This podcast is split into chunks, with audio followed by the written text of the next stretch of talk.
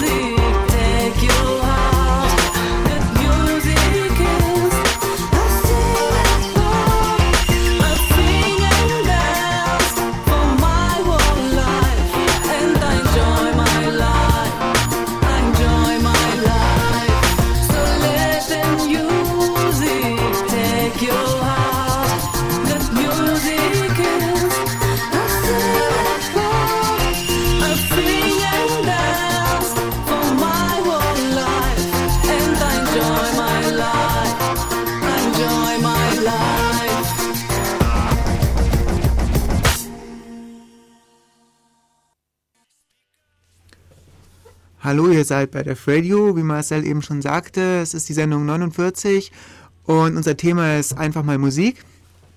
Im Studio sind Mev Marcel und äh, ich, ich bin Mirks. Und ähm, wir haben auch wieder unsere Homepage äh, online. äh, die findet ihr unter defradio.de. Da gibt es auch einen Chat. Da könnt ihr mit uns chatten, live im Studio. Ähm, Natürlich könnt ihr auch anrufen. Es gibt, ja genau, es gibt auch eine Telefonnummer, da könnt ihr uns anrufen und zwar ist die 0731 938 6299. Genau. Und ähm, okay, machen wir später. Ähm, Neff warf mir gerade seinen grinsenden Blick zu. okay, ähm, äh, genau, wir, wie fangen wir an, Marcel, mit elektronischer Musik? Ja, was das ist und woher das kommt und was das überhaupt mit uns zu tun hat und so. Wie sie entsteht, wie man sie selber macht vielleicht sogar und ja. was es da für lustige Geräte gibt. Ja, aber damit fangen wir noch nicht strick an. Ja gut, ähm, erstmal überhaupt, was ist elektronische Musik? Ja. Ähm, elektronische Musik, wenn man es streng nimmt, ist Musik, die ähm, ausschließlich mit elektronischen, rein elektronischen Komponenten erzeugt wird. Das ist eigentlich streng genommen elektronische Musik. Sprich, ähm, keine Geräte wie Triangel oder auf Holz klopfen oder so, sondern rein streng genommen ist es wirklich nur mit Synthesizern, Sinusgeneratoren etc. erstellte Musik. So, und dann erstmal, was ist, was haben wir damit überhaupt zu tun? Also gibt es die, hört man die überhaupt irgendwo? Und ähm, die kriegt man schon ziemlich oft zu hören. Also die wird verwandt in, Jing äh, in Jingles, wie ihr zum Beispiel eben bei uns gehört habt. In unseren Radiosendungen zum Beispiel. Zum Beispiel, ja. In viel, vielen Musikstücken, in Filmmusiken, in, auch in Popmusik wird es halt mit reingearbeitet. Also in wirklich vielen Dingen. Ganz beliebt sind zum Beispiel auch Soundtra ähm, Soundtracks von Filmen zum Beispiel. Findet man auch sehr oft elektronische Musik. Und eigentlich hört man auch elektronische Musik, von der man gar nicht ahnt, dass es elektronische Musik ist. Das sind dann zum Beispiel ähm, Stücke, die sehr naturrealistisch aufgenommen oder wiedergegeben sind. Da ahnt man teilweise gar nicht, dass das ähm, eigentlich nur aus dem Computer stammt und nicht irgendwie live gespielt wird oder sonst irgendwas in der Art. Ja. Hast du ein Beispiel dafür? Ähm, fällt mir gerade äh, spontan ganz keins ein. Nö. Weil ich, weiß, ich kann mir darunter überhaupt nichts vorstellen. Ach so. Ähm, ja, zum Beispiel ähm, gesampelte Musik. Wenn du Sampler hast oder so, dann, dann hört man das teilweise nicht. Wenn du aufgenommene Samples hast, ist es aber doch keine elektronische Musik mehr so streng genommen. Dann ist es einfach nur die Waveform des Samples halt genauso wiedergegeben, wie du sie aufgenommen hast, oder? Ja, nicht ganz. Da gibt es dann zum Beispiel die, die Wavetable-Synthese. Das ist, das, ist, das ist quasi wie ein Sample, nur dass da halt noch ein bisschen rumgefuscht wird. Okay, dazu, dazu, kommen, wir, dazu kommen wir noch, okay. Ja. Interessant in dem Zusammenhang ist auch vielleicht die Musik konkret. Die ist äh, so eine Vorläuferform eigentlich von der richtigen elektronischen Musik. Und ähm, bei der Musik konkret war es halt so, dass Leute Geräusche aus der Umwelt von anderen Leuten oder halt also Klänge aufgenommen haben und sie elektronisch verändert haben. Sprich, ähm, zum Beispiel schneller abgespielt haben oder vielleicht Klangverzerrungen dran gemacht haben und so. Das nennt man Musik konkret. Kann ich gar nicht richtig französisch aussprechen. Mef, du kannst bestimmt, oder? Äh, das spricht man bestimmt so aus. Okay. ähm, da, also das gilt als einer der Vorläufer der elektronischen Musik, weil halt elektronisch vorhandene Geräusche manipuliert wurden. Gut. Jo. Okay. Dann gehen wir mal weiter. Gehen wir mal zu den Ursprüngen der wirklich elektronischen Musik, der rein elektronischen Musik. Ja, die lag ungefähr so im ja, Anfang des 20. Jahrhunderts, so 1800, Ende 1900 Anfang.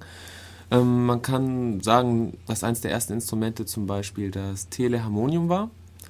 Das, das war ein relativ großes Gerät, das mit Hilfe von relativ vielen Dynamos ähm, Schwingungen erzeugt hat. Und ähm, die wurden dann zum Beispiel über ja, Lautsprecher oder über das Telefonnetz eben weitergegeben.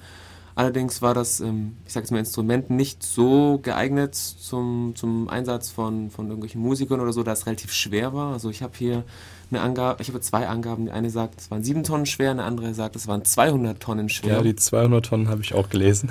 Ähm, das ist dann relativ ähm, schwer aufzubauen bei irgendwelchen Konzerten oder sowas. Besonders, weil das auch so groß war wie ein Güterwaggon ja. und das ist auch nicht gerade klein. Wollte ich gerade fragen, wie groß ist das denn und hat das Ding auch irgendwie, also läuft das auf Schienen oder wie transportiert man das? ist das ein Stück oder muss man das zusammenbauen das aus mehreren Stücken? Wahrscheinlich aufgebaut. Ja, auf jeden Fall war das ziemlich unhandlich. Wel welches, welches Instrument da eher. Ähm, Was war da drin? Dynamos, da waren 100, 140 Dynamos, glaube ich, oder 180, ich weiß es nicht mehr, die sich halt gedreht haben und dann irgendwie, das genau weiß ich jetzt nicht, ich glaube, äh, irgendwelche Spannungen induziert und keine Ahnung was. Krass. Das war ein ganz wildes Ding. Ja, solange es nicht dampfgetrieben ist. naja, und ähm, welch, welches elektrische Instrument eigentlich gro sehr große Berühmtheit erlangt hat, ist, ist die ähm, Theremin ja. von, vom russischen ähm, Professor der Physik. Und zwar ähm, habt ihr das Gerät sicher ähm, schon häufiger gehört. Und zwar ähm, kam es auch kam es in Filmen wie Star Trek zum Beispiel vor und diversen anderen. Ähm, einige Künstler hören das heute noch, wobei mir jetzt ehrlich gesagt gerade keiner einfällt, aber ich glaube, es Helge Schneider benutzt das, hat es auch schon mal benutzt, ich weiß es nicht. Muss, muss man mal gucken. Auf jeden Fall ist das ein ganz nettes Gerät und es ist auch relativ klein. Ähm, das hat sozusagen zwei, zwei Antennen, kann man sagen. Und ähm, man spielt es kontaktlos. Das heißt, ähm, man fuchtelt über diesen Kasten mit den Händen rum und dann kommen Töne dabei raus. Das okay. funktioniert so, die eine Hand ist für die Tonhöhe und die andere Hand ist ähm, für, für die Lautstärke. Und ähm, ja, damit lässt sich, es wäre noch ein bisschen schwer und ungewohnt, dann eben Musik machen. Ich meine, so ein Ding mit einer Antenne steht auch im Deutschen Museum in München rum. ja, diese, diese Kugel war das, gell? Da spielt ja, ja. man dann nur die Tonhöhe, oder? Ich glaube, da ändert sich einfach die Tonhöhe mit dem Abstand hm. der Hand. Aber ich weiß nicht, wie es ist, wenn man da von zwei Seiten dran geht oder so, ob man dann Polyphon wird oder keine Ahnung. Aber ich glaube nicht. Voskomo meinte auch gerade im Chat, dass man auf terminvox.com ähm, Künstler, die das Termin benutzen, aufgelistet findet. Ah, die Link stellen, den, den Link stellen wir dann auf unsere Homepage. Werde ich gleich mal machen während der nächsten Musik. Ja. Ähm, dann in, den, in der Zeit, das war so 1919, 1930, gab es dann noch ein, einige andere Instrumente, welches auch von gro zu, großer, zu sehr großer Berühmtheit erlangt. Das ist die Hammond-Orgel. Das, das war eine ähm, elektronische Orgel, die hatte ähm, mehrere Manuale, ein paar Pedale und hat ähm, Töne erzeugt, indem sie innen drin Zahnräder hatte, die sich eben äh, gedreht haben und dabei in Spulen äh, verschiedene Spannungen erzeugt und die wurden dann ähm, äh, akustisch wiedergegeben. Und ähm, die Hammond-Orgel ist auch relativ verbreitet gewesen, hat ganz charakteristischen Klang. Ich habe leider kein Tonbeispiel da. Ähm, die hat auch noch so ein nettes Vibrato. Ja, das sage ich dann später noch was dazu, wenn ah. ich so ein bisschen auf die Instrumente komme. Da ah, erkläre okay. ich das dann noch, okay. wie die so genau funktionieren. Ja, die gut. ist ziemlich cool. Kommen wir später darauf an was, drauf zurück. Was, was früher mit elektronischer Musik war, das waren meistens irgendwelche avantgardistischen Musiker, wie zum Beispiel Stockhausen ist da der, der mir gerade einfällt.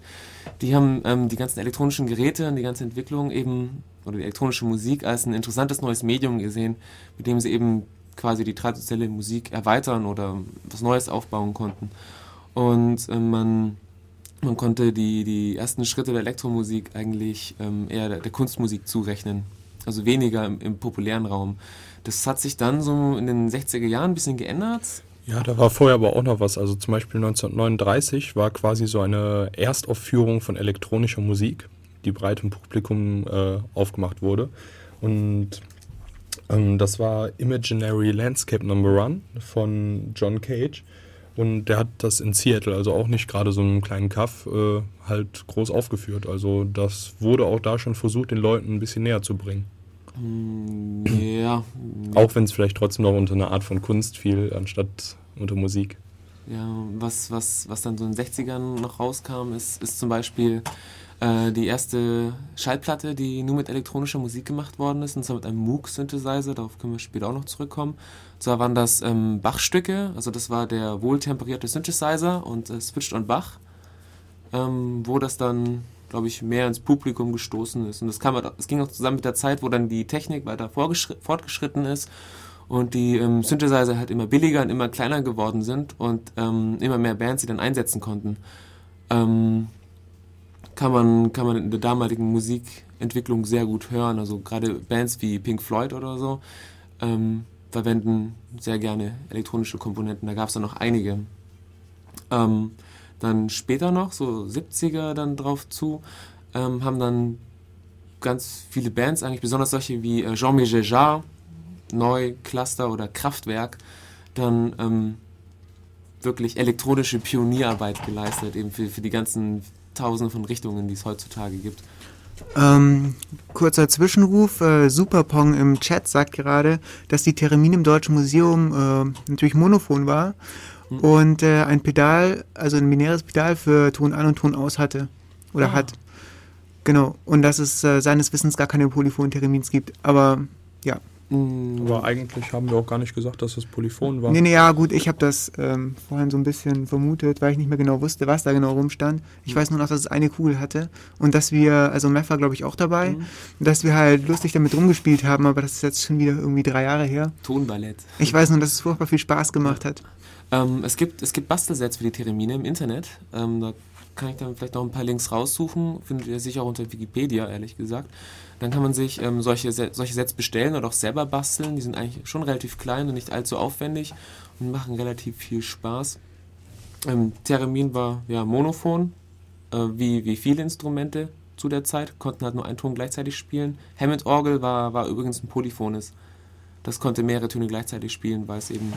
Das war auch der große Vorteil von ähm, den E-Orgeln gegenüber den Synthesizern am Anfang. Aber nachher kommen wir noch zu bei der Entwicklung der Synthesizer. Genau. Ähm, wichtigen Durchbruch hatte elektronische Musik, kann man sagen, dann so in den 80ern, also so richtig, also ein Einlauf in die Popmusik. Da ähm, ähm, kann, ich, kann ich Bands nennen wie Depeche Mode, Eurythmics, New Order und so weiter, die halt dann dieses New Wave ähm, geprägt haben sozusagen. Da wurden dann auch ähm, Drumcomputer, also immer mehr Drumcomputer eingesetzt und kein, kein natürliches Schlagzeug mehr. Ähm, was Drumcomputer sind, kann man dann nach der Musik vielleicht sagen. Und ähm, immer weniger Synthes eigentlich. Mit diesen Drumcomputern wurde auch ein ganz neuer Musikstil eigentlich geboren, die Hausmusik, die ausschließlich mit äh, elektronisch gebenden Beats und so Richtig, in Chicago. Ja, genau, im Warehouse. Ja, so, so, ist die, so ist die Diskothek, da hat, hat sich da ziemlich viel, äh, relativ unbemerkt noch gebildet. Also gerade so Detroit, Techno und keine Ahnung, was der dann, so die ganze Szene, die dann irgendwie Mitte 90er dann ihre Hochzeit hatte, gab es dann ganz viel und ist auch teilweise in die Radio übergeschwappt. Genau. Ja, so viel zur Geschichte, das reicht eigentlich. Ähm, wir spielen ein bisschen Musik. Ja. Unsere Playlist heute kommt übrigens von Le Beau und ist ähm, besteht natürlich ausschließlich aus freier Musik und wir werden die auch nach der Sendung verlinken, dann wieder auf unserer Homepage. Viel Spaß. Tschüss.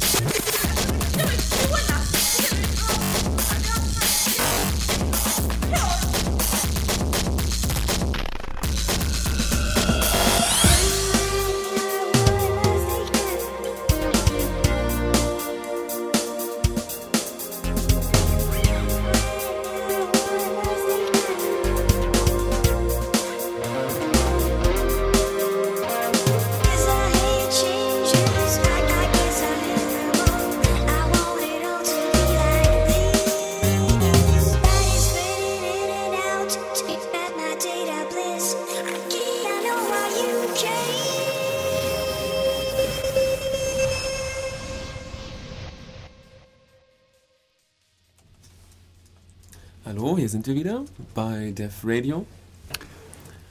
Ähm, unser Thema elektronisches Musik, elektronische Musik. Und äh, wir haben jetzt erzählt, wo sie herkam. Jetzt wollen wir wissen, äh, womit wird sie gemacht und wie wird sie erzeugt. Und ähm, was für Instrumente haben wir denn so? Ähm, und zwar, es gibt zum, zum Sounderzeugen prinzipiell zwei verschiedene Möglichkeiten. Ähm, die eine ist, man nimmt ähm, den Ton, also man erzeugt ihn natürlich und greift ihn elektronisch ab und verarbeitet ihn irgendwie weiter. Das, ähm, das typische Beispiel zum Beispiel die E-Gitarre oder das E-Piano.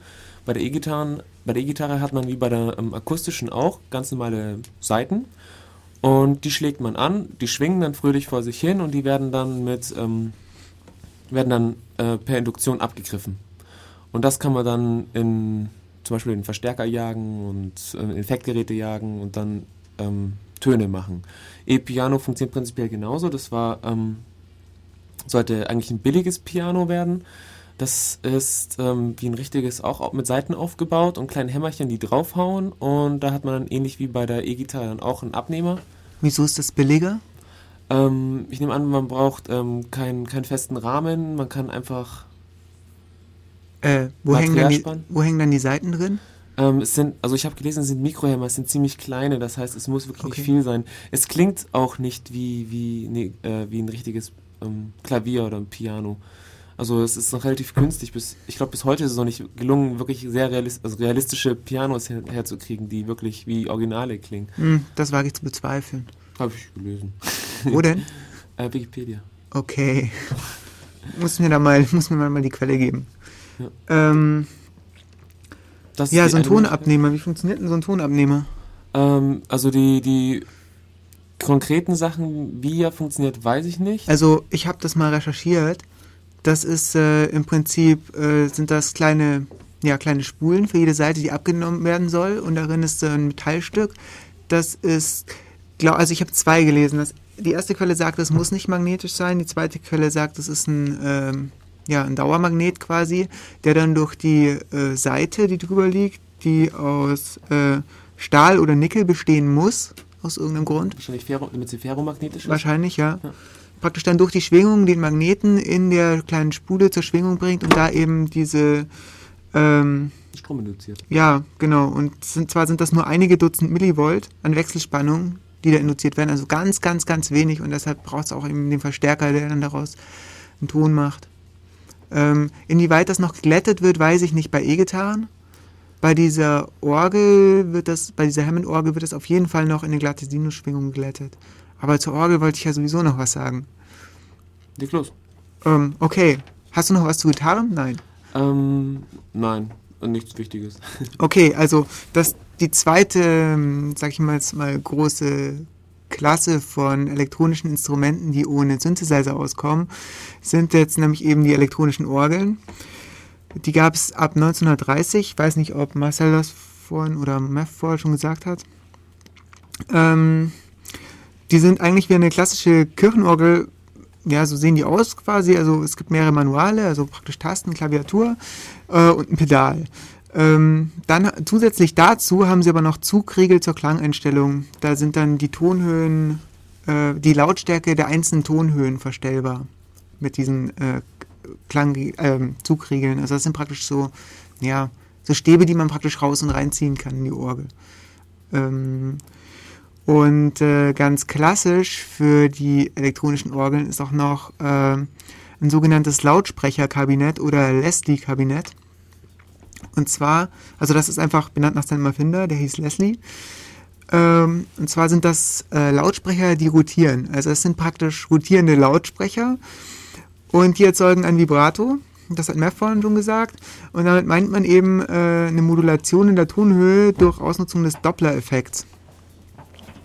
Und den Doppler-Effekt, den kennt ihr auch alle. Das ist, wenn zum Beispiel ein Feuerwehrwagen oder so mit Sirenen an auf euch, auf euch zufährt. Genau, genau das, was Matt gerade gemacht hat. Ja, und ähm, naja, dadurch, dass der Schall an den ganzen Wänden reflektiert ist und das eben darauf ankommt, wie weit man wo sich wie wegbewegt von dem ganzen, ähm, ja, von dieser Doppler-Effektquelle, ähm, kriegt man ein sehr dynamisches Klangbild von dieser Orgel. Und das hat, das macht noch so einen guten Reiz aus.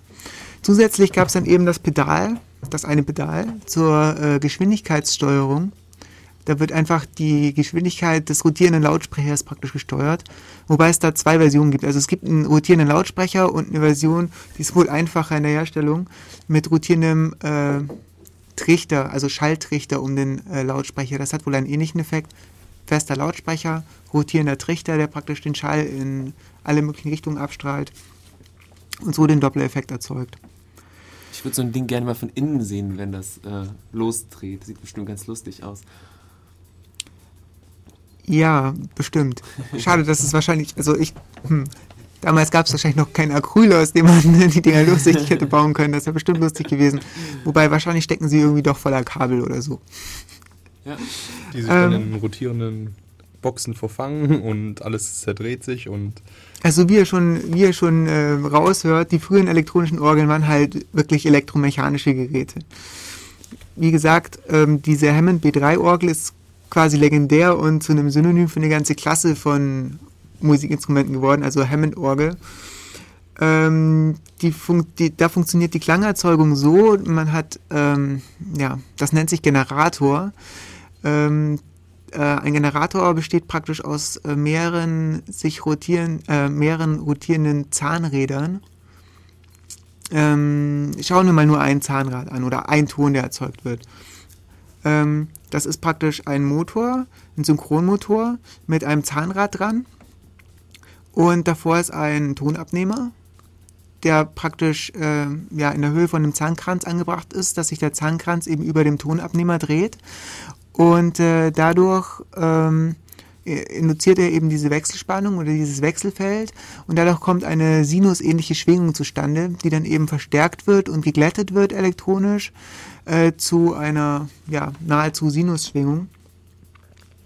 Und so ein Generator enthält von so einer klassischen Hammond-Orgel enthält eben zwischen äh, 86 und 96 dieser Tonräder, so nennt man die auch, unterschiedlicher Zahnzahl. Also ein höherer Ton hat praktisch mehrere Zähne und ein tiefer Ton wenig Zähne. Der tiefste Ton, das ist ein Zahnrad mit nur zwei Zähnen.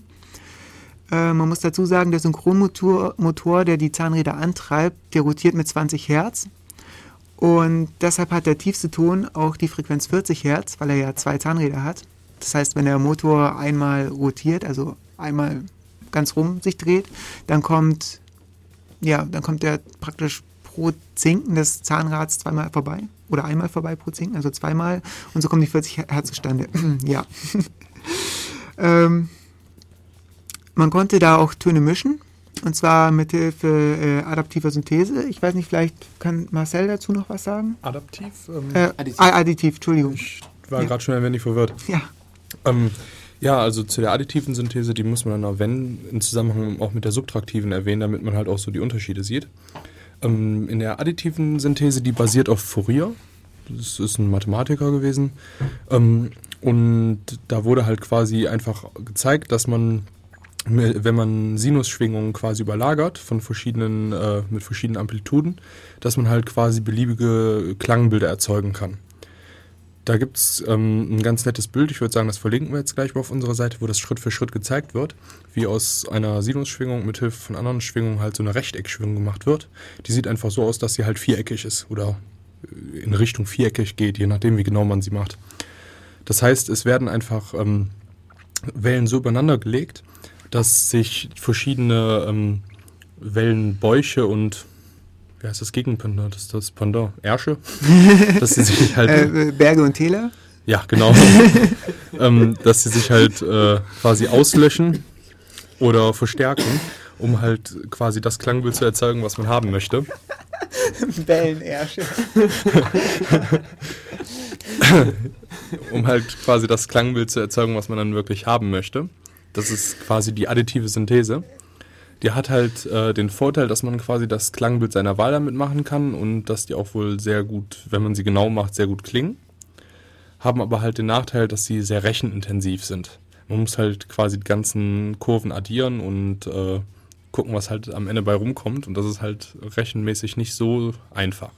Einfach ist da quasi subtraktive ähm, Synthese, in der einfach ähm, ein Signal zum Beispiel von einem Oszilloskop, äh, Oszilloskop genommen wird. Oszilloskop? Oszillator. Oszillator, genau. genommen wird und äh, einfach zum Beispiel mit äh, Höhenfiltern und so die Sachen rausgefiltert werden, die man halt einfach nicht haben möchte.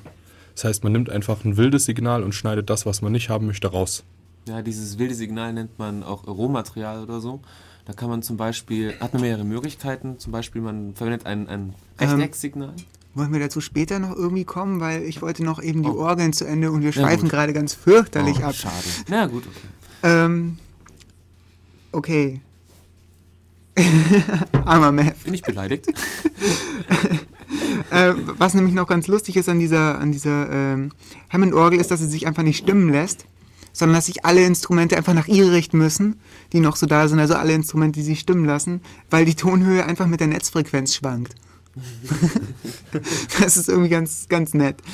Ähm, was man, wo man auch dran denken muss, ist, ähm, dass die, die Stimmung ähm, der Orgel notgedrungen nur annähernd gleichschwebend äh, sein kann. Also gleichschwebend meine ich praktisch, dass ähm, das Frequenzverhältnis von einem Halbton zum nächsten Halbton äh, eben die zwölfte Wurzel aus zwei sein muss. Irgendwie. Ich habe ich auch nur gelesen, aber sonst ist das irgendwie nicht richtig.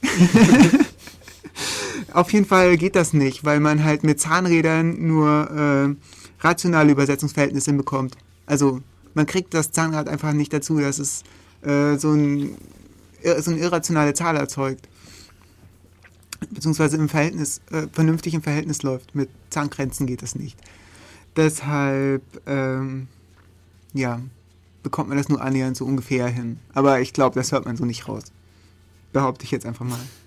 Ach, noch kurz, eine lustige Ausnahme übrigens zu, weil ich ja sagte, die Orgeln damals waren elektromechanisch.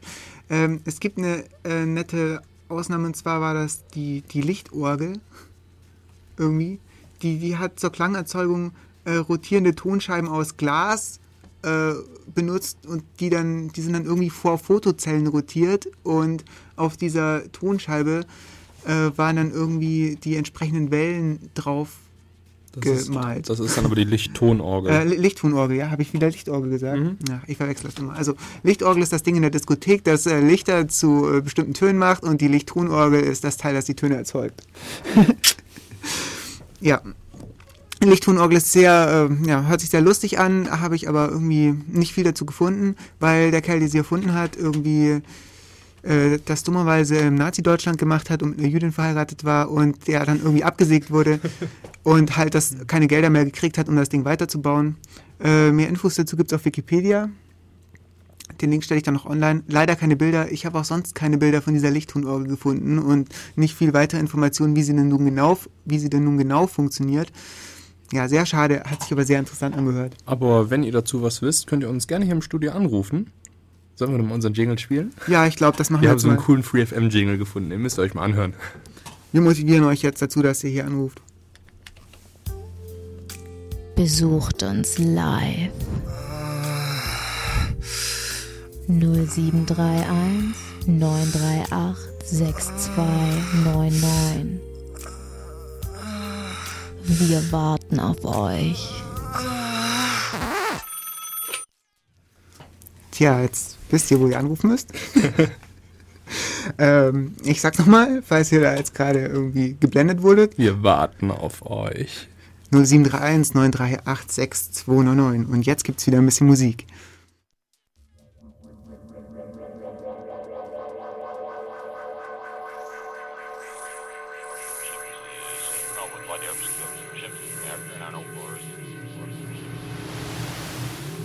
Tonight, at.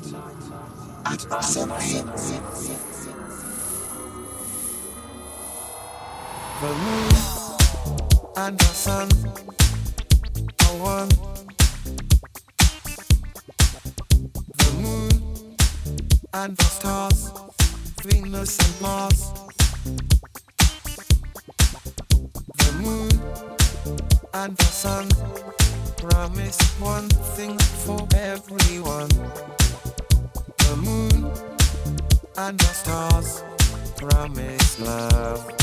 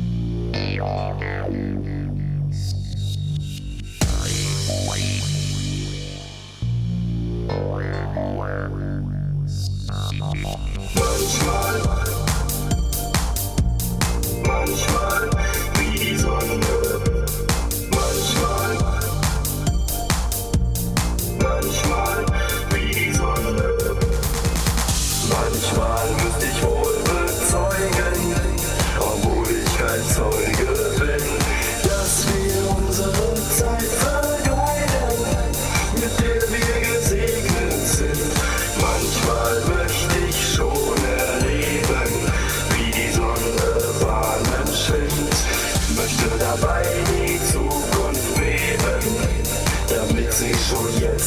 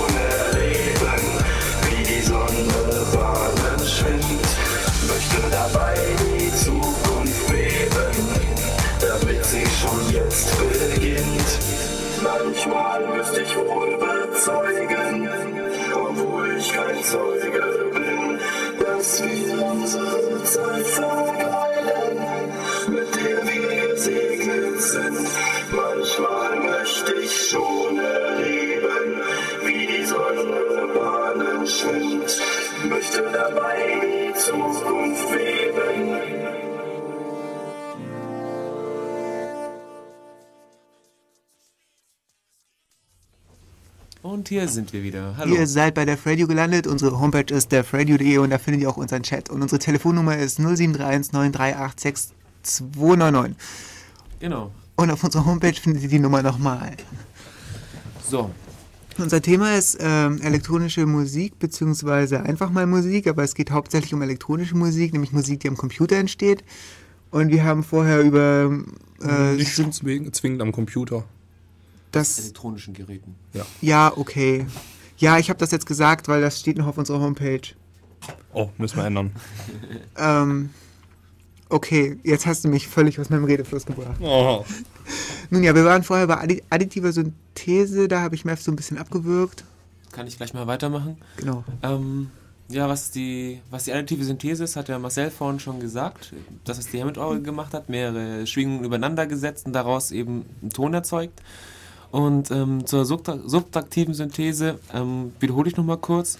Man hat da quasi das Gegenteil gemacht. Man hat ähm, ein Rohmaterial verwendet von irgendeinem Oszillator. Also, ähm, was, was hat man da genommen? Ob man weißes Rauschen genommen hat, weiß ich nicht. Man konnte zum Beispiel ähm, eine Rechteckschwingung nehmen vom Oszillator und dann da Sachen rausschneiden, um seinen neuen Ton zu erzeugen. Das ging relativ einfach mit Filtern, so Tiefpassfilter und Hochpassfilter, was es alles gibt. Was natürlich sehr rechenarm ist, weil man nimmt halt einen Filter und lässt es halt durchlaufen und was man danach rauskriegt, ist halt das, was man möchte. Genau. Also im Vergleich zu Additiven jedenfalls. Was ich, was ich da ganz nett fand, ist, dass man mit verschiedenen Schwingungen verschiedene, ähm, ja, ich sag mal, Instrumenttypen imitieren kann. Zum Beispiel kann man mit einer Sägezahnschwingung, ähm, die relativ viele ähm, natürlich vorkommende Obertöne hat, ähm, gut Streichinstrumente imitieren. Das heißt, immer will man irgendwie ein Streichgeräusch haben, benutzt man eine Sägezahn, Sägezahn-Oszillator und spielt ein bisschen dran rum. Dann gab es da noch ähm, für, für flötenähnliche Geräte gab es noch die ähm, Rechtecksspannung. Ja, da wird auch gesagt, äh, dass es so einen nasalen Ton hat. Ja. Schwingung. Hast du da eigentlich Hörbeispiele irgendwo dazu? Ja, also ich, ich habe die, aber ähm, ich habe da reingehört und die klingen schon so, muss man relativ genau hinhören, um da die Unterschiede zu hören, weil das ist halt einfach nur ein Ton. Kriegen wir nicht durchs Radio? Und durchs Radio kriegen wir es erst recht nicht. Nein. Okay. Ich hätte vielleicht noch was, ähm, ja, fällt mir gerade ein, zu diesem äh, Kabinett in dieser Hammond-Orgel gefunden. Also äh, tonbeispielsmäßig. Aber können wir am Schluss, falls ja. wir noch Zeit haben. Wir können so. die Tonbeispiele können wir auch nachher verlinken. Ja, das machen wir. Dann könnt ihr euch die halt mit euren geschulten Musikerohren anhören und sagen, doch, die klingen doch völlig unterschiedlich. Mhm. Nur du hörst das nicht, Marcel. Aber ähm, durchs Radio hört man es nicht. Also könnt ihr euch dann selber mal anhören. Okay. Ja, genau. Und das war es dann größtenteils noch. Man kann auch Dreieckschwingungen verwenden, um ähm, ja, ähm, Töne anzudicken. Also die Dinger klingen relativ hohl. Am besten hört ihr euch ein paar Klangbeispiele an. Auf Wikipedia gab es ein paar. Ähm, kann man vielleicht einen Link in die Homepage? Ja, die Homepage. Ja gesagt, machen wir gleich. So, oh, habe ich gerade nicht zugehört. Machen wir gleich bei der nächsten Musik. Ah, okay. Und ähm, man kann dann da noch relativ viel rumspielen, zum Beispiel mit Hüllkurven und diversen Sachen, aber da sagt dann, sagt dann vielleicht der ja. Marcel später was dazu. Was es halt auch noch gibt, sind Sinusschwingungen. Die kommen halt in der Natur eigentlich nicht vor. Die sind halt einfach die reine Form einer Schwingung, sagt man häufig auch. Ähm, die kommen aber relativ nah, zum Beispiel einer Stimmgabel oder ähm, zum Beispiel dem Freizeichen beim Telefon. Ja, und genau. ja, dass, dass die Sache an den Sinustönen ist, man kann sie mit, mit so ähm, ja, Filtern wie. Murks geht gerade ans Telefon. ja, aber es, es piept nur komisch. Du musst Null drücken. Okay. Naja. Sollen wir mal dranhalten? Ähm, ja, ich weiß gar nicht. Vielleicht kann man das auch irgendwie digital. Das müsste dann. Warte, warte, warte. Klangbeispiel, Klangbeispiel. Weiß jemand zufällig, wie viel. Ich frage mich, wie, wie das viel Herz quasi. das sind. Weiß das jemand? Wenn ihr das wisst, dann ruft uns doch einfach an. Wir legen auch gleich wieder auf. Ich glaube, es ist der Kammerton, 440 Hertz. Ja. Oder so. Kann schon sein. Ich habe dummerweise meine Stimmgabel gerade nicht dabei. Oh. Ja, dass die Sache in den Sinustönen, um mal darauf zurückzukommen, ist die, dass ähm, ein reiner Sinus keine Obertöne enthält und durch so ähm, Filtern kann dann eigentlich nichts gemacht werden, beziehungsweise das Klangbild kann nicht verändert werden, weil, weil der Ton einfach, da ist, ist nur noch ein Ding, da kann man nicht mehr viel rauslöschen. Ja, entweder man löscht ihn ganz weg oder man lässt ihn komplett da. Ja. Ja, es sind 440 Hertz, wurde gerade von Super Pong gesagt im ERC. Hm. Hat es also recht mit deinem Kammerton. Ja, das, das, das hört man.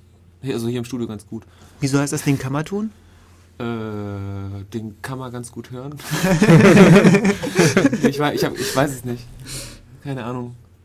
Werden wir mal recherchieren. Ähm. Also auf Leute im Chat, recherchiert mal ganz schnell, was der Kammerton, warum der Kammerton Kammerton heißt. Gut. Und wenn ähm, ihr schon mal dabei seid, warum ist die Banane krumm? Das nennt man Interaktivität. Wenn ihr es wisst, könnt ihr auch anrufen. Das sollte ihr sogar. Sehr Ach. gerne. Ja. Wir spielen ein bisschen Musik und tun die Links online. Okay. Ähm, ich hätte zwar noch ein paar Synthesen, aber Ja, nur, nur, nur zu, nur zu. Okay, ja. Also ähm, subtaktive und aktive sind nicht die einzigen. Da gibt es noch ein paar andere. Und zwar ähm, ein Durchbruch hatte, gab es eigentlich mit der FM-Synthese. Das funktioniert ähm, also quasi dieselbe Technik wie im Radio eigentlich. Man hat eine Träger, eine Trägerschwingung und ähm, darauf modelliert man dann eine andere Schwingung, wobei es dann ähm, bestimmte ähm, Beschränkungen gibt. Also ähm, die Frequenzen müssen teilweise Vielfachen voneinander sein zum bestimmten ähm, Verhältnis und es ist relativ viel. Das würde jetzt den Rahmen der Sendung sprengen. Ich kann nur sagen, dass, dass ähm, der erste digitale Synthesizer, der Yamaha DX7 oder so, hat das verwendet und äh, da gab es auch ein Patent drauf und das wurde sehr günstig und sehr gerne verwendet. Kann von mir aus Ekim dann noch ein bisschen was erzählen? Ja, ich habe gerade mal nachgeguckt, scheint ja niemand anzurufen. Im IRC rätseln die nur, ähm, warum der Kammerton jetzt Kammerton heißt, habe ich jetzt mal selber kurz recherchiert. Ähm, es ist so, das ist halt der Ton, ähm, auf den gestimmt wurde. Und früher wurden, wurde halt einfach häufig einfach in Kammern privat musiziert. Und daher war das einfach der Kammerton. Ah, von Kammermusik quasi. Ja, weiß nicht. Kammermusik ist ja ein ganz eigenes Genre, oder? Ja, das. Also, Kammermusik, wurde das nicht auch in Kammern gemacht? Ja, ich dachte, das sei eben so ein bisschen, äh, korrigiert mich, wenn ich falsch liege, so ein bisschen das volkstümliche, volkstümliche Musik, die praktisch so äh, ja, zu Hause im Wohnzimmer entstanden ist, so Hackbrett und sowas. Singen unter der Dusche? singen unter der Dusche. Ja, Dusche ist ja auch irgendwie eine Kammer, warte mal.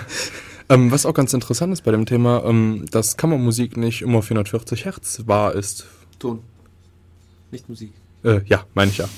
Ähm, das schwankte ziemlich stark von Land zu Land und von Zeit zu Zeit. Also ähm, eine Zeit lang war zum Beispiel der Kammerton in Italien 392 Hertz. Mhm. Oder in Frankreich war mal 490, also da lagen die schon mal 100 Hertz auseinander, was nicht gerade wenig ist. Weißt du wann das war? Äh, war das vor sehr langer Zeit? Ja. ja, gut. also, im, ähm, oh nein, ich habe mich verguckt, in Frankreich waren es 392 Hertz und das war zu, beim, im 18. Jahrhundert war das. Ah, okay. Also noch nicht so lange her. Ja, und im 19. Jahrhundert äh, also 1890 so rund waren es äh, 490 Hertz. Ich dachte nämlich, dass der Kammerton deshalb 440 Hertz, weil es irgendwie wegen irgendwelchen mathematischen Grundlagen irgendwie so rausgerechnet oder sehr günstig liegt oder so. Ja, aber ich glaube, das haben die der, zu der Zeit einfach noch nicht gemacht. Die haben einfach eingenommen. Ja. Ist so. Na, Den, gut. den ein Huhn macht, wenn man drauftritt. Übrigens, im IRC meinte Ford 06, der hat halt seinen Namen einfach noch nicht geändert, äh, dass das, was Murks macht, einfach Hausmusik heißt. Ah, okay. Und was war Kammermusik? Und was war dann Haus? ja, wir schweifen ein bisschen vom Thema ab, habe ich das Gefühl. Ja, ich will ähm, noch kurz meine Synthe meinen Syntheseblock fertig äh, reden, bevor wir wieder zur Musik kommen. Und zwar ähm, gibt es da noch ein paar weitere. Und zwar ähm, haben wir da das Sampling. Das heißt, da wird ähm, natürlicher Ton aufgenommen, also seine, seine Welle quasi, und dann, ähm, wenn man will, wird es einfach wiedergegeben. Wie über, ja, über Mikrofon aufgenommen, über Lautsprecher wiedergegeben sozusagen. Und ähm, Musik macht man dann damit, dass man eben, äh, je nachdem welche Tonhöhe man will, das Sample relativ sch also schneller oder langsamer abspielt. Das heißt, ähm, wenn man, man nimmt einen Ton auf, zum Beispiel in, der, in A oder sowas, und will man dann höher spielen, dann muss man einfach schneller abspielen, dann klingt er höher. Das war natürlich nicht allzu realistisch, also kam man dann ungefähr die Idee, irgendwie noch die Wavetable-Synthese zu machen. Die Wavetable funktioniert so ähnlich, aber da tut man das Sampling zerschneiden in, in ähm, den, jetzt fällt mir der Name nicht ein, in den Anfang von Ton, zum Beispiel das Aufsetzen des Bogens bei der Violine oder das Anschlagen des Klaviers, also von dem Hämmerchen auf die Seite. Das war der erste Teil. Dann hat man den, den, den Klang, den das Instrument hat, wenn man es durchzieht, also hält. Und dann der dritte Teil ist dann eben ähm, der, der Abklang. Also wenn, wenn man den Bogen absetzt, wenn der, wenn der Hammer wieder ähm, hochgeht oder keine Ahnung was. Das sind die drei Teile. Und ähm, wenn man dann einen, einen langen Ton haben wollte, hat eben diesen Anton gespielt. Dann hat man, solange der Ton gehalten wird, eben dieses Mittelstück gespielt. Und dann, wenn man die Taste losgelassen hat oder was auch immer, kam dann der Abton. Und das konnte dann schon relativ realistisch klingen. Es hing natürlich sehr davon ab, wie die ähm, Tondesigner halt dann das Instrument zerschnitten haben in Anton, Mittelteil und diesen Abton da. Ähm, die, die beste oder die realistische Sache ist, glaube ich, dieses äh, Physical Modeling. Das ist ganz, ganz interessant, denn mit äh, steigender Rechenleistung konnte man dann auch ähm, ähm, Instrumente komplett ähm, ja, nachberechnen? Ja, man hat, man hat sie einfach äh, virtualisiert quasi. Man hat sich halt ausgerechnet, ähm, wie physikalisch quasi ein Saxophon den Ton macht und hat halt die Formel, die man da genommen hat, hat man halt einfach äh, ja, im Computer nachrechnen lassen, die Werte einsetzen lassen und hatte halt quasi den mathematisch perfekten Ton, den halt das Saxophon auch erzeugt hätte. Und man hatte dann die Möglichkeit, verschiedene Parameter zu ändern, wie ja. Wanddicke, Länge des Rohrs und da hat man dann Blasstärke. sehr viele Möglichkeiten. Genau. Ähm, das sind so die, die grundlegenden Synthesen, die es so gibt. Und ich glaube, es sind noch. Und mehr fallen mir jetzt nicht ein. Machen wir ein bisschen Musik, lang genug geredet und dann geht's weiter. Bis später.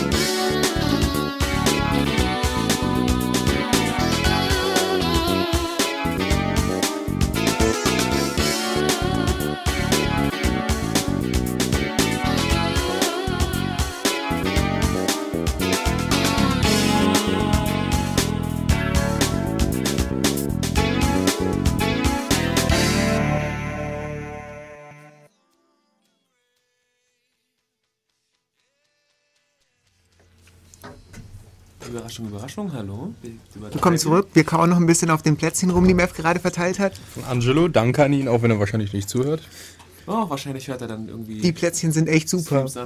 Waren. Sehr lecker. Lebkuchen und Kipferl und so ganz tolle Orangenplätzchen mit so einer Grand-Marier-Glasur oder was auch immer das war. Da fällt mir an, wie wäre es eigentlich mit einer Sendung Backen mit Mev am 25. Dezember?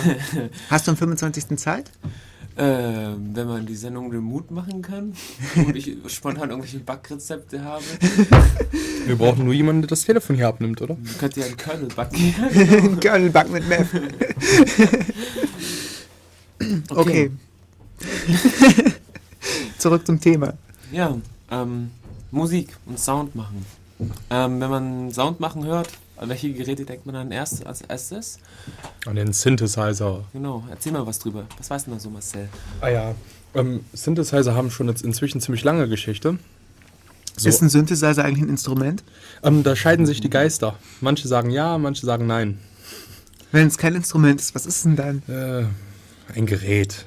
Okay, wie ein Föhn quasi. Ja, genau. Ob man mit einem Föhn Musik machen kann? Ja, kann man. Da gibt es einen netten Kurzfilm, der heißt Music for One Apartment and Six Drummers. Oh, wo bekomme ich den? Ähm, auf meinem Computer. Klingt nach Freaks 3, oder? also ist, glaube ich, eine finnische Produktion oder skandinavisch. Ich weiß nicht genau, wo jetzt her. Auf jeden Fall sehenswert. Äh, sucht mal im Internet. Uh, Music for One Apartment and Six Drummers. Ja, wir wissen nicht ganz, ob der frei ist, deshalb... Ähm Sucht besser nicht. Ja, ihr könnt schon suchen, aber dürft ihn euch eventuell nicht anschauen, dann müsst ihr euch bewusst drüber sein. Ja, vielleicht gibt es irgendwelche Inhaltszusammenfassungen oder so. Genau. Ja. Auf jeden Fall sehr sehenswert. Da macht man dann, machen sie mit ähm, Haushaltsgeräten nette Musik. Ja. Und Föhn. Und okay. Mixern und Rasierern und na gut. Klobürsten auch. Klobürsten? Ja, Klobürsten. Das ist Musik. Klobürsten Musik. Ähm, es klingt ähm, sehr elektroartig. Ah, okay. wie macht man das nicht? Wenn eine Stahlklobürste und baut irgendwie, schrubbt da so über den Tonabnehmer oder wie? Das würde sicher so, würde sogar funktionieren. Also, ähm, als uns langweilig war und wir eine E-Gitarre und Verstärker zur Verfügung hatten, haben auch damit rumgespielt und haben verschiedene Metallgegenstände draufgelegt und dann Wasser reingeschüttet, das Zeug rumgluckern lassen, es irgendwie durch Schreien und Streicheln zum Schwingen gebracht und geguckt, was dann beim Verstärker dabei rauskommt. Das ist ganz lustig. Also da ist der. Solange ihr es nicht durch Streicheln zum Schreien gebracht habt. Aber meine andere Frage, äh, würde es eigentlich funktionieren, einen Tonabnehmer an einen, an einen Eierschneider dran zu bauen? Ähm, gute Chancen. Also so ein Tonabnehmer, was kostet der? gut. 25, 50 Euro oder so, glaube ich, kriegt man einen. Nur ich glaube, so ein Tonabnehmer, ja, wahrscheinlich sind sie so groß wie der halbe Eierschneider, deshalb wird da nicht mehr so viel Platz übrig sein, aber ein Projekt wäre das schon mal. Ja wäre sich eine ganz neue Musikgattung, die daraus entstehen würde. ja, Eiermusik. okay, zurück naja, zum, zum, Thema. Thema. ja, so als einer, quasi vielleicht sogar der erste äh, richtige Synthesizer gilt die Mark II, Mu äh, ähm, Mark II Music Synthesizer. Ähm, also ich weiß jetzt nicht, da scheint jetzt kein direkter Zusammenhang zu der Mark II zu sein, die man halt so aus der Informatik kennt. Wollte ich gerade fragen, war das Ding nicht mit dem Turing die Enigma gebrochen hat? Ja, äh, das war. Synthesizer? Das war das, das, also ja, vielleicht, ich meine, nach, nachdem Nazi Deutschland besiegt war, hatten die wahrscheinlich nicht, keine Aufgabe mehr für die Maschine. also, wer weiß. ähm, Ihr seht, wir haben sehr viel Spaß. Ruft doch einfach an und macht. Ja. Ähm, 017, äh, 0731 938 6299.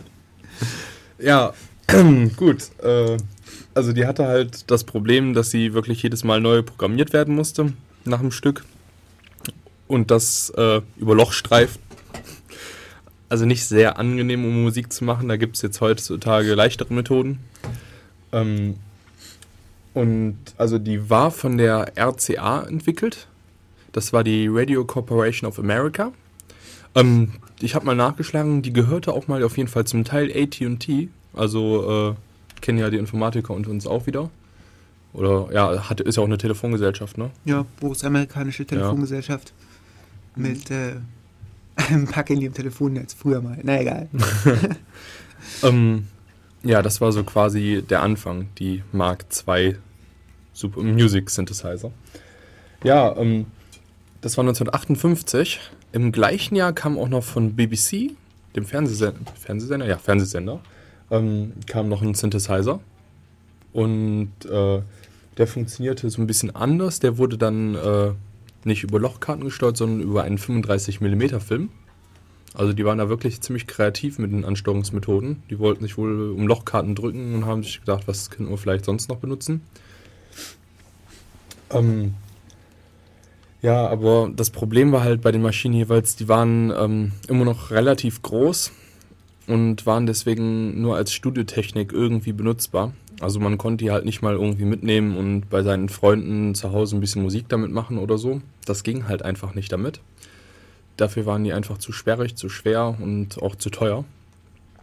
Und dann so ab den 60ern ungefähr war dann die Technik langsam reif für ähm, Geräte, die halt auch kleiner waren und wo man halt auch ein bisschen mehr mitmachen konnte. Ähm, bekannt wurde, war dann zum Beispiel der, einer der Durchbrüche eigentlich in der Synthesizer-Technik war die Moog oder Moog, Moog, M-O-O-G. Also ich würde Moog sagen, weil es Moog? zwei O sind. Du kannst in Zukunft nur buchstabieren, M-O-O-G. nee, die werde ich jetzt noch so oft erwähnen, dass ich da keine Lust drauf habe. Also erfunden wurde sie von Robert Moog, wenn der sich jetzt angepisst fühlt, dass ich seinen Namen falsch gesagt habe, soll er doch bitte anrufen. Die Telefonnummer ist 0731 9386 299. Ja, ja, wir müssen 0049 noch vorwählen, weil ich glaube, der kam nicht aus Deutschland. Die Telefonnummer steht auch auf unserer Homepage. defradio.de ja, ähm, zu der Zeit wurde auch langsam dann die Technik reif für Echtzeitmusik. Sprich, äh, man musste es halt nicht stundenlang vorher vorbereiten, sondern langsam wurde die Technik halt wirklich dazu reif, dass man damit richtig live Musik machen konnte. Also musizieren eigentlich richtig. Ähm, die MOG, äh, die die 64 auf den Markt kam, musste aber trotzdem noch stundenlang programmiert werden, also sowas nicht. Ähm, die begeisterte aber den Walter Carlos sehr. Das war ein Musiker zu der Zeit, der auch die von Meff eben angesprochenen Bach-Konzerte ähm, elektronisch nachher wiedergegeben hat. Und das war übrigens mit genau dieser Mock, weil äh, ihn das so begeistert hat und er den Robert Mock persönlich kannte und die da halt auch so ein bisschen zusammen dran rumgefriemelt hatten an der Maschine. Ja, ähm, darum hat Walter Carlos dann nachher damit diese bekannten Konzerte aufgenommen. Übrigens, Walter Carlos gibt es jetzt nicht mehr. Der ist jetzt Wendy Carlos. Für die Leute, die, die vielleicht irgendwie jetzt nach ihm suchen und ihn plötzlich nicht mehr finden. Also probiert es dann mal unter Wendy. ja, ähm, Ende der 60er wurde die Mock dann halt ziemlich häufig benutzt. Aber die war halt wirklich immer noch ziemlich, ziemlich groß und deswegen gab es dann aus dem Hause Mock in den, äh, um 1970 rum eine Neuerfindung. Das war dann nämlich die Minimock. Die Minimock hatte halt die wichtigen Elemente immer noch drin, war aber halt kompakter und äh, deutlich besser dann zu benutzen deswegen. Auch für Bands. Ähm, da wurden halt auch Bands gemacht wie äh, Bands spielten mit diesem Gerät auch wie Kraftwerk oder Vangelis. Ähm, die Musiken wurden in Filmen verwendet. Zum Beispiel ganz bekannt ist ja A Clockwork Orange. Bestimmt jeder mal gesehen, oder? Das sollte bekannt sein. Ja. Ähm, äh, Superpong im Chat sagt gerade, du sollst Moog sagen, Mock tut weh. Mock? Mock klingt Mock aber viel weh. cooler. Aber gut, ich sage ja, Moog. Wenn er meint, Moog. dass Mock weh tut, sagen wir halt nicht mehr Mock. Mock. Hä? Also jetzt gerade meinte Voskomo, ihr Deppen, das ist eine Frau, aber äh, habe ich ja, ja gesagt. Dass der Typ nicht plötzlich Wendy heißt, dachte ich mir schon. ja, gut. Äh, also, der war halt mal ein Mann und dann war er später eine Frau. Aber gut. Äh, zu Ende mit der Verwirrung hier. Äh, Minimoog war ich, glaube ich. Ja, genau. Und äh, Clockwork Orange. Also da wurden sehr viele Musiken mit diesem Moog gemacht. Ähm, einen Nachteil hatten aber diese Moogs immer noch. Oder die Synthesizer zu der Zeit allgemein. Die waren nämlich leider, ähm, A, waren sie immer monophon. Das heißt, man konnte halt einen Ton zu einer Zeit damit machen. Man konnte halt nicht mehrere Töne gleichzeitig spielen oder überlagern, wie es zum Beispiel mit der E-Orgel möglich ist. Deswegen wurde die E-Orgel halt auch nicht verdrängt, sondern war immer noch sehr gut äh, sehr häufig verwendet, weil sie halt einfach den Vorteil hatte, dass sie mehrere Töne gleichzeitig spielen konnte im Gegensatz zu den Synthes.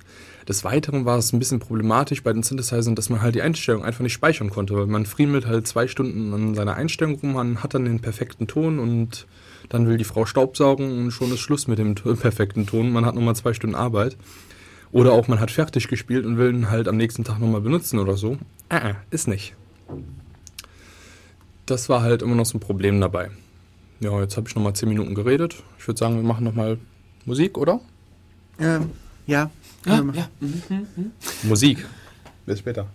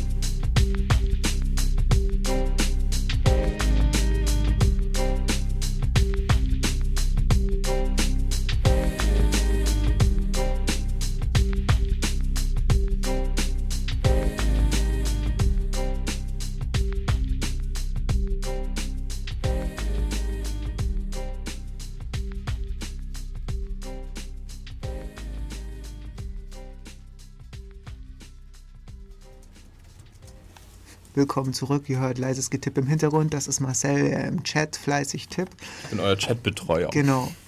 Unser Chatraumpfleger. ähm, in unserem Chat seid ihr mittendrin und live dabei unter defradio.de. Äh, ansonsten geht es gerade hier im Studio über elektronische Musik. Und zwar Marcel. Ja, ich war bei Synthesizern. Genau. Oder? Ja. Mhm. Äh, ja, stimmt. Die waren halt. Genau, wir waren dabei, dass Synthesizer monophon sind und man die Einstellungen nicht speichern kann. Und dass das Polyphon halt nur mit einer E-Orgel geht. Wie war das? Ich habe gehört, Kraftwerk hat immer mit solchen. Äh ja, die haben noch mit. Also, ich weiß jetzt nicht, ob die die Geräte von Moog benutzt haben, aber die haben auf jeden Fall. Das Ding für jeden Gig quasi programmieren müssen. Oder? Denke ich mal, so, so wie sie es las. Also, ich weiß halt nicht aus erster Hand. Ich kenne keinen von Kraftwerk persönlich, der es mir hätte sagen können. Aber so wie sie es im Internet las, ja. Und äh, die hatten halt auch keine Polyphon-Sachen, sondern halt Monophon. Kann sein, dass sie vielleicht mehrere Synthes nebeneinander benutzt haben, um das zu erreichen. Aber die hatten wohl monophone Geräte dafür. Mhm. Und auch in Filmen wurde das verwendet, beispielsweise A Clockwork Orange. Das habe ich mal nachgeguckt, das war 1971. Also, äh, das war kurz nach der, nachdem es die Minimoog gab. Oder, nee, Minimoog war es. Minimoog. Sorry, sorry. Es tut mir leid, ich wollte euch nicht wieder wehtun. Ähm, also ich denke mal, die werden es schon mit einem Minimoog gemacht haben, aber auf jeden Fall war es so technisch zu der Zeit einzuordnen. Ähm, Im Chat kam gerade äh, von einem B, dass... Ähm, Hallo Benny. grüß dich. Das Kraftwerk seit 99 mit Software arbeiten. Er meinte, es sei Cubase X SX, weil ihnen das Equipment irgendwie zu klobig war. Klobig, das passt ja zu meiner Vermutung. also scheint es stimmen. Ja, gut. Ähm, okay, ab 99 war es dann Cubase. Gut zu wissen. Kannst du eigentlich vielleicht noch was zu Cubase sagen? Du hast es dir mal ein bisschen angeguckt. Also ich habe einmal Cubase gesehen. Was ist Cubase? Ähm, Cubase ist ein sehr umfangreiches Programm, mit dem man ähm, Sounds erzeugen und auch ähm, Stücke komponieren kann. Das ist, also ist das ein Tra Tra Tracker? Oder? Es, es, ist mehr als ein Tracker. Also es hat, es hat Track-Funktionalität. Es äh, bietet auch verschiedene Simulatoren für alle möglichen Synthesizer und Drum Machines an. Dann sind da auch noch Effektgeräte dabei und ähm, ob es noch mehr kann, habe ich nicht gesehen, aber es ist schon eine ganze Menge. Also man, man kann sich seine, seine Instrumente auch da selber ähm, erzeugen. Es gibt dann für, für jeden Synthesizer ein extra Formular, das grob im Aufbau, so wie der Synthesizer selbst aussieht. Dann hat man die Reg Regelchen und Rädchen und Schieber und kann dann seine ähm, ja, seine Töne da generieren und dann eben auch die Sachen zusammenstecken. Was sonst noch so kann, bin ich mir jetzt, weiß ich ehrlich gesagt nicht, weil ich habe ich bin ein ziemlicher Laie, was, was ja, Ich glaube, die Leute im Chat, die kennen sich gerade ja, ziemlich gut ist, damit es aus. klingt so. Ich höre so Stichworte wie äh, VST-Schnittstelle und äh, plugins Ja, das ist eh die Sache. Die Leute bei uns hier im Chat haben tierisch viel Ahnung von der Materie, aber weigern sich einfach beharrlich anzurufen. Vielleicht sollen wir die Telefonnummer doch nochmal sagen. Oder nochmal den Jingle spielen. Vielleicht wollen die das. Nee. naja, ähm, gut, aber es ist auf jeden Fall schon mal ein netter Ausblick auf äh, solche Programme von MEF. Dankeschön. Ja, es, ist, es soll, glaube ich, das, äh, das Photoshop unter den, unter den Soundprogrammen sein. Mhm, von Steinberg ist das, ne? Ja, Steinberg, wenn ich es richtig mitgekriegt habe und auch äh, entsprechend teuer. Ähm, ja, genau, aber es ist, ist sicher sehr mächtig, wenn man äh, quasi ein ganzes Soundstudio ähm, zusammen hat, also auf einer Kiste. Das lässt sich auch dann, lässt sich auch, glaube ich, erst machen, seit die Rechner so leistungsfähig geworden sind. Das Telefon klingelt. Das Telefon, ah. Da sich jemand an. Also Leute, setzt eure Kopfhörer auf. Okay. Hast du hochgezogen? Hallo? Denn aufgrund Ihrer Anmeldung beim Gewinnspielservice. Ach, ein Gewinnspielservice. Unglaublich. Wow, haben jetzt gewonnen. okay. Ihr seht, es gibt Intelligentes beim Roboter, die Radio hören. Und wenn wir jetzt so oft unsere Nummer durchsagen, passiert genau sowas. Deshalb müsst ihr einfach anrufen, ähm, ohne dass wir unsere Nummer ständig durchsagen müssen. Gut. Hey, vielleicht ja. hat er auch unsere Homepage gelesen. Der macht die ganzen Hits. Hm, wäre mal interessant. Ja, gut. Ähm. Da dachte ich, jetzt hat einer sich provoziert gefühlt aus dem IRC mit der Aussage, ja, von wegen. ja, wir wollen dich ja nicht als Feiglinge beschimpfen. Wir wollen noch nicht so weit vom Thema abkommen. Ekim, leg mal los. Was hast du äh, auf der Synthesizer? Ja, da gibt es eigentlich ähm, richtig durch, also von den Geräten her richtig durchgreifende Errungenschaften waren dann noch 1976. Das waren so die, kamen die ersten Polyphon-Synthesizer. Zum Beispiel Yamaha war da halt groß auf dem Vorritt. Ähm, der konnte halt wirklich dann auch zwei Töne gleichzeitig spielen. Das wurde, ähm, zu der Zeit wurden, glaube ich, einfach noch ähm, elektronische Orgeln quasi mit ähm, im, klein, im Kleinformat mit ähm, Synthesizern verbunden, um das zu erreichen.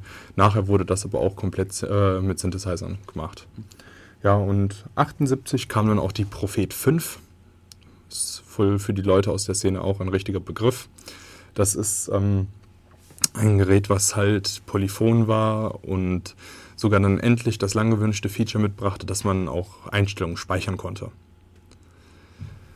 So, ähm, ich könnte jetzt mal den Übergang machen, wie sowas überhaupt gespeichert wird, über welches Protokoll das nämlich geht. Da wurde nämlich, ähm, irgendwann wurde, das kennt bestimmt jeder, wurde mal MIDI erfunden. Das kennt man zum Beispiel unter Windows gibt es MIDI-Dateien, das sind so schöne Melodien, so Bach und weiß der Teufel was. Ähm, oder es gibt sogar von bei PCs MIDI-Anschlüsse oder auch bei vielen Geräten, also so Keyboards etc. Ähm, MIDI ist eine Schnittstelle und ein Protokoll. Und ähm, die ist vom Datendurchsatz eher ärmlich.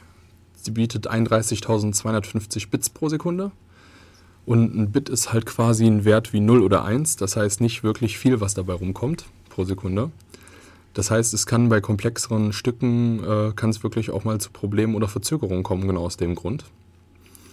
Und ähm, was wird dann halt über dieses MIDI überhaupt gesendet, ist dann die Frage.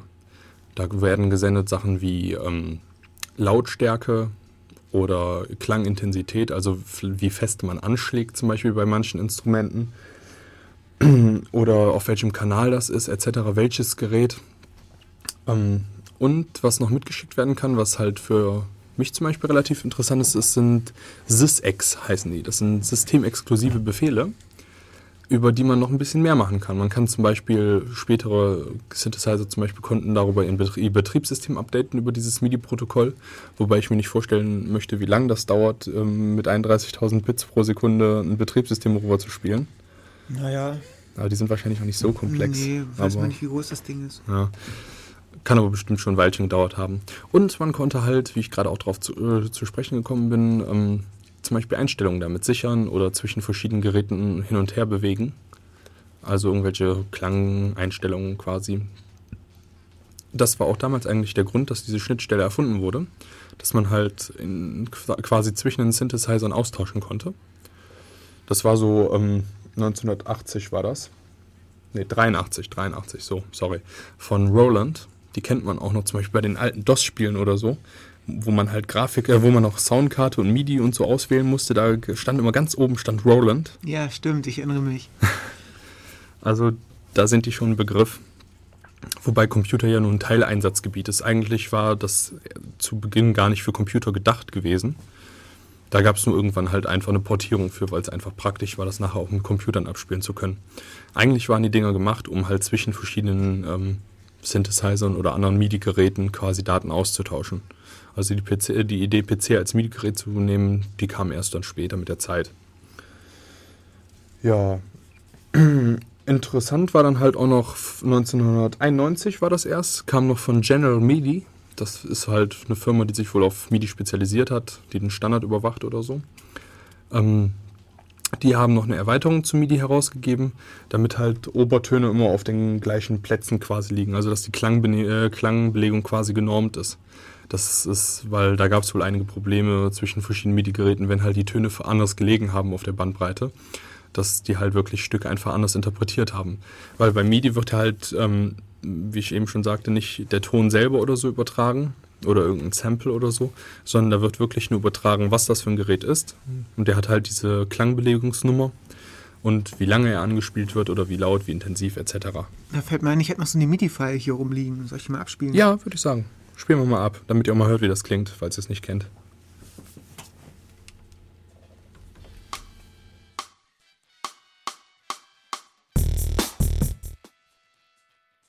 Sorry, das war gerade das falsche Pfeil. Ich muss das nochmal irgendwie rausfinden. Äh, ja. Gut, während Murks da noch ein bisschen rumklickt, ähm, dann erzähle ich noch ein bisschen was über MIDI. Da gab es dann noch eine Technologie zu, noch eine Erweiterung, die so mit der Zeit kam. Das war MIDI over USB oder MIDI over Firewire. Gibt es beide die Varianten. Da ist einfach die Idee, dass ähm, dieser MIDI-Kanal, der ja relativ eng bemessen ist mit den 32.000 Bit, ähm, dass der quasi über einen anderen Port getunnelt wird. In dem Fall Firewire oder USB, weil der ist viel, viel schneller als zum Beispiel ähm, das ähm, USB 2, ich glaube Highspeed war das? Highspeed? Weißt du das? Noch? Äh, Highspeed ist das, äh, das langsamere. Ja, genau, es war Highspeed. 12 ja. Megabit pro Sekunde, Ja, das ist um, ungefähr 12.000, nee, 10.000 Mal so schnell wie äh, der MIDI-Port. Könnt ihr euch also vorstellen, dass da ein paar mehr Sachen drüber kommen und der auch Limitierungen von MIDI damit aufheben lässt. Also zum Beispiel war einfach von der Bandbreite her das Problem, dass man bei MIDI nicht mehr als 16 Kanäle gleichzeitig machen konnte. Das funktionierte einfach von der Bandbreite her nicht. Ja, das ist damit einfach aufgehoben. Da wurden einfach durch, dieses, durch diesen Anschluss einfach mehrere virtuelle MIDI-Kanäle quasi gebündelt, die halt nebeneinander reingeschickt wurden. Und so gab es halt keine Timing-Probleme mehr, so gab es halt keine Probleme mehr mit ähm, mehreren Klängen gleichzeitig, also mehr als 16. Und damit gab es auch eigentlich nicht mehr Probleme mit diesem MIDI-Port, weil der ist ja eigentlich nicht so häufig vorhanden. Also ich habe halt noch nie einen PC besessen, der halt einen richtigen MIDI-Eingang oder Ausgang hatte. Und bei USB oder Firewire ist das ja keine Sache. Eins von beiden hat schon eigentlich jeder PC, jedenfalls jeder neuere. Und bei MIDI, da gab es ja auch drei verschiedene Ports. Es gibt MIDI-In, das heißt, man nimmt halt einfach MIDI-Dateien an. Dann gibt es MIDI-Out, man gibt sie halt raus.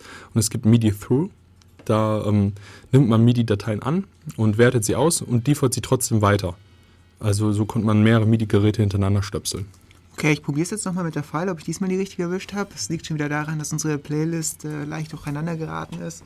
Aber ich probiere es einfach nochmal.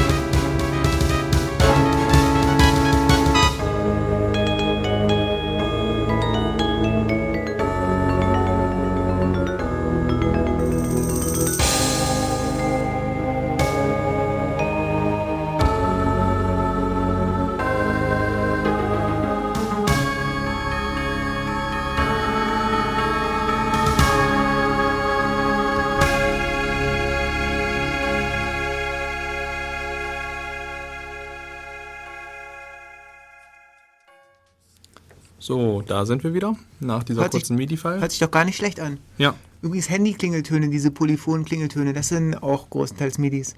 Ja. Ähm, glaub, das hat Maike gerade im Chat erwähnt. Ja. Zumindest so ähnlich. Ja, juhu, Handy-Klingeltöne mit Ä. ähm, was ich auch noch nachtragen wollte zum IRC, da meinte B gerade, dass äh, das Argument mit dem Port nicht ziehen würde, dass halt nicht jeder ein MIDI-Ein- oder Ausgang hat, weil jeder ja einen Gameport hat und der Gameport auch als Ansteuerungsgerät verwendet werden könnte. Das ist zwar richtig, aber jeder, der das halt halbwegs professionell macht, verwendet halt Gameports nicht dafür, weil bei Gameports einfach das Timing total drauf geht. Das funktioniert einfach nicht, weil Gameports halt einfach nicht äh, so genau und so ähm, zeitnah angesteuert werden können, wie es halt für MIDI notwendig wäre. Also wer da halbwegs was Vernünftiges auf die Beine stellen will, ähm, vergisst den Gameport und macht es halt über einen richtigen MIDI-Port oder halt über USB oder Firewire. B, unser kleiner ähm, BOS-Fan hier im Chat, meinte gerade eben, dass auch die äh, B-Box, also der, der Rechner damals vier MIDI-Ports hatte. Neben dem Geekport und solche Sachen. Hatten wir übrigens auch mal eine Radiosendung Geekport? Ja, es gab einen Geekport, das war so, ein Uni, so eine universelle Schnittstelle auf dem Rechner, äh, mit der man einfach alles Mögliche machen kann, konnte. Also die hatte. So wie USB. Ja, nur äh, alles Mögliche. ist bei USB ja eigentlich inzwischen auch so. Ich habe jetzt, äh, hab jetzt gestern Linux-Kernel gebacken, habe da erstmal die Option USB-Monitor gefunden. Hm. Cool. Ja. Läuft ja. dann unter der Rubrik, wie kriege ich möglichst schnell meinen USB-Hub voll. ähm, ja, ich habe jetzt ähm, vorhin mit dem Computer rumgebastelt. Hast du schon erzählt, für was man MIDI zum Beispiel noch ganz gut gebrauchen konnte? Ja, ich ähm, habe halt gesagt, dass man halt zwischen verschiedenen Geräten MIDI-Dateien hin und her schieben kann. Aber erzähl doch noch was. Beziehungsweise äh, MIDI ähm, als, als ähm, Datenformat quasi. Ähm, was zum Beispiel auch sehr ähm, gerne gemacht wird oder wurde oder wird, ich weiß jetzt gar nicht, ist, ähm, man kann zum Beispiel mit MIDI-fähigen Master-Keyboard relativ viel machen. Also das ist quasi ein Keyboard. Das hat äh, eine MIDI-Schnittstelle und ähm, dann hat man so seine kleinen Soundmodule, so kleine Kästchen, wo man das Ding ransteckt, das MIDI-Keyboard, und dann kann man eben auf den Keyboard rumdrücken und das sendet dann die entsprechenden Informationen, Instrument 1, Instrument 2, so und so lang, so und so laut, so und so oft gedrückt, eben an das Gerät und das kann dann über ähm, andere Geräte, keine Ahnung, wie zum Beispiel Verstärker, Effektgeräte, komische Hüllkurventeile weiter eben noch Sound produzieren und so ist es halt dann möglich mit einem Keyboard dann ähm, ja, rumzutippen. Das war insofern ganz praktisch, weil ähm, dadurch, dass man einen universellen, ja, Bus ist es ja nicht, universelle Schnittstelle hatte, konnte man ähm, Geräte und Kosten sparen. Denn es gibt ja verschiedene Synthesizer und verschiedenste Module und wenn jedes zum Beispiel ein eigenes Keyboard mitliefern würde, wäre das schon mal relativ teuer, weil ich glaube, die Dinger sind nicht sehr günstig und es wäre auch sehr, sehr sperrig. Und man stellt ja diese Geräte eigentlich ähm, für Musiker her und Musiker haben dann, wenn sie sowas in Richtung machen, sowieso meistens schon ein Keyboard. Das heißt, man konnte sich ähm, ein Keyboard anlegen und dann eben die ganzen Geräte dazu kaufen und es hat alles wunderbar standardmäßig zusammengepasst. Also da hat MIDI wirklich, ähm, ja, es ist der Standard überhaupt geworden. Genau, das so von, von der praktischen Seite her. Ähm, ansonsten die, die, äh, ja, die Dateien, die MIDI-Dateien funktionieren quasi ähnlich. Es ist quasi genau dasselbe, steht da drin, welches Instrument wie lang gespielt wird. Und ja, hatten wir auch vorhin gerade eben laufen. Jetzt bin ich mit meinem MIDI-Part am Ende. Ja, ganz, ganz nett ist ja, was man noch zu äh, MIDI nachschieben kann, ist, ähm, wofür MIDI überhaupt steht.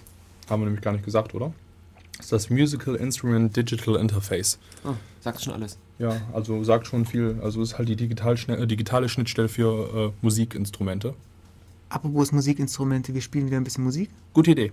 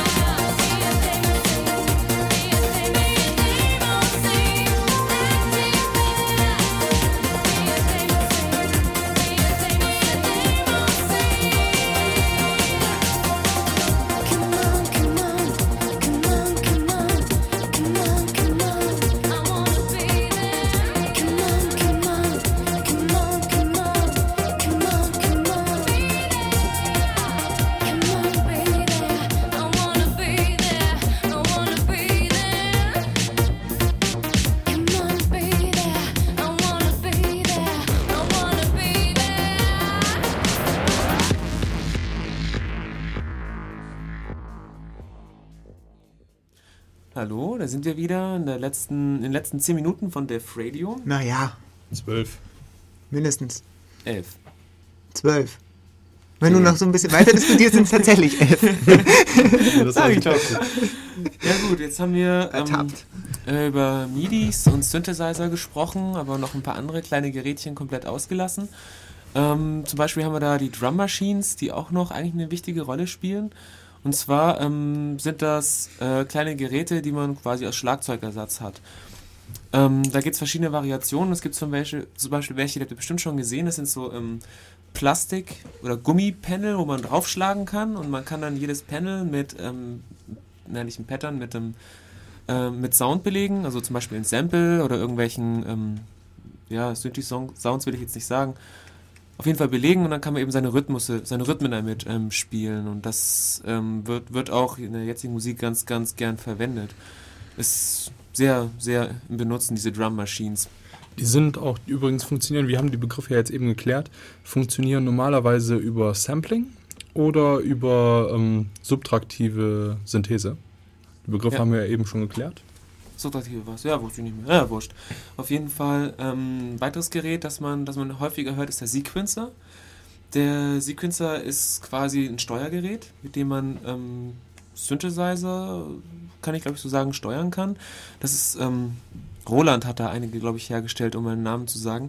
Das ist so ein kleiner Kasten, ähm, der ähm, hat durchläuft verschiedene Takte, kann man sagen, und dann kann man dem Kasten sagen, okay, an dem, an dem Takt kannst du das Instrument an dem äh, Synthesizer, also die Information an Synthesizer schicken, dass er eben äh, jetzt das Instrument spielen soll. Beim nächsten Takt soll er eben äh, unter, mit den Parametern folgendes Instrument schicken und so kannst du dann ähm, einen bestimmten Taktumfang äh, Steuerinformationen haben, machen, Dingsen, Fuba. Also für den Fall, dass es zum Beispiel kein Keyboard gibt. Man kann anstelle von einem, einem Keyboard kann man eben so einen Sequencer dranhängen. Ähm, da gab es verschiedene. Es gab welche, die hatten dann eben irgendwie acht Takte und zwölf Takte und keine Ahnung was. Es gab welche, die hatten auch dann, ich glaube, es gab, äh, dass ich jetzt nichts Falsches sage, es gab auch welche, die hatten, glaube ich, Takte schon vorprogrammiert. So Tango und Rumba und so. Ja, ja, genau, habe ich auch gelesen. Ähm, ja, ich kann jetzt auch keinen Namen nennen dabei. Äh, auf jeden Fall von diesen Sequencern abgeguckt. Die Software-Variante sind dann äh, die Tracker ich habe jetzt übrigens kurz nachgeguckt. Ähm, ich kann Namen sagen. Mhm. Ähm, so der Klassiker unter den Geräten ist der Rhythm Ace von der Firma Ace Tone von 1970. Also die hatten vorprogrammiert so Sachen wie Mambo, Tango und so, ah, genau wie für, du gesagt für Alleinunterhalter und so. Ja, genau, richtig, ja, für sowas. Genau. Ähm, die fand man zum Beispiel auch in Heimorgeln. Ah, ja. Okay. Naja, und ähm, mit, den, mit den Sequencer verwandt, quasi die Software-Variante sind die Tracker.